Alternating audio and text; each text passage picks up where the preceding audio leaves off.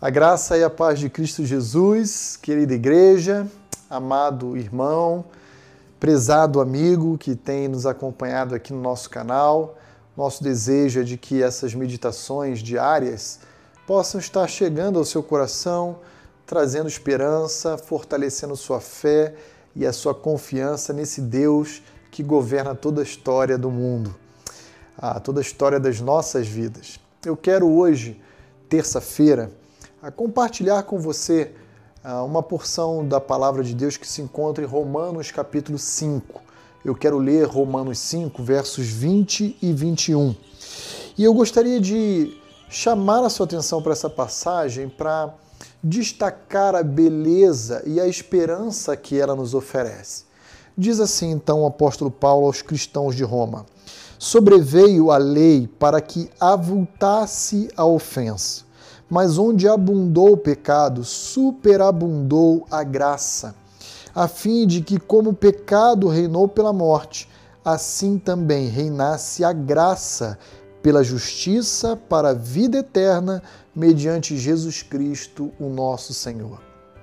Aqui o apóstolo Paulo está dizendo que a lei de Deus, ela é boa em si mesma.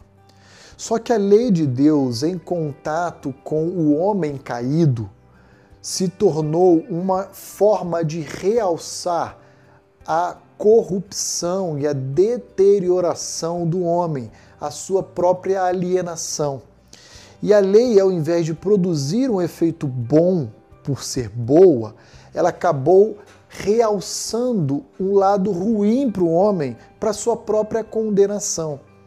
Mas preste atenção, Paulo diz: se a lei produziu isso, a graça de Deus em Cristo Jesus superabundou sobre todo e qualquer pecado que podemos cometer, que possamos vir a cometer.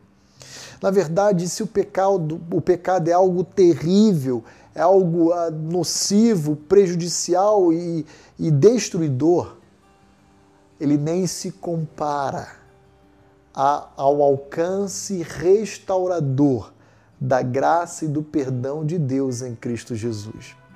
De forma que é possível viver uma vida presente em abundância, confiando e se apegando à graça de Deus em Cristo Jesus.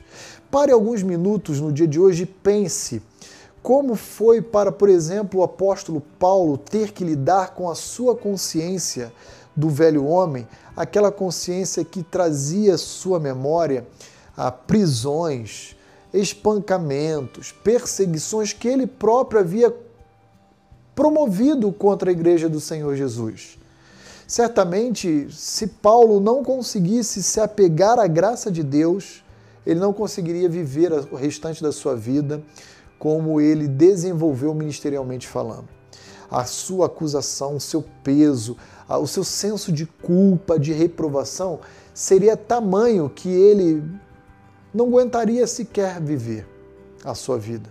Mas ele então volta-se para a graça de Deus e diz: ela é maior. Se o pecado foi algo tenebroso, ainda maior e restaurador é a graça de Deus em Cristo Jesus. E essa palavra, ela também alcança a mim e a você no dia de hoje. Há momentos da nossa vida em que a gente se pega e olha para atos passados ou mesmo presentes que cometemos e que entristecem profundamente o nosso coração e ao Deus a que servimos, esse Deus Santo. Mas lembre-se, se o pecado caracterizou a nossa vida antiga, nossa, nosso velho homem, a nossa nova vida, ela é marcada por uma, uma graça que encobre todo e qualquer ah, pecado. Uma super graça, uma superabundância do perdão, do favor, da misericórdia, da graça divina sobre nós.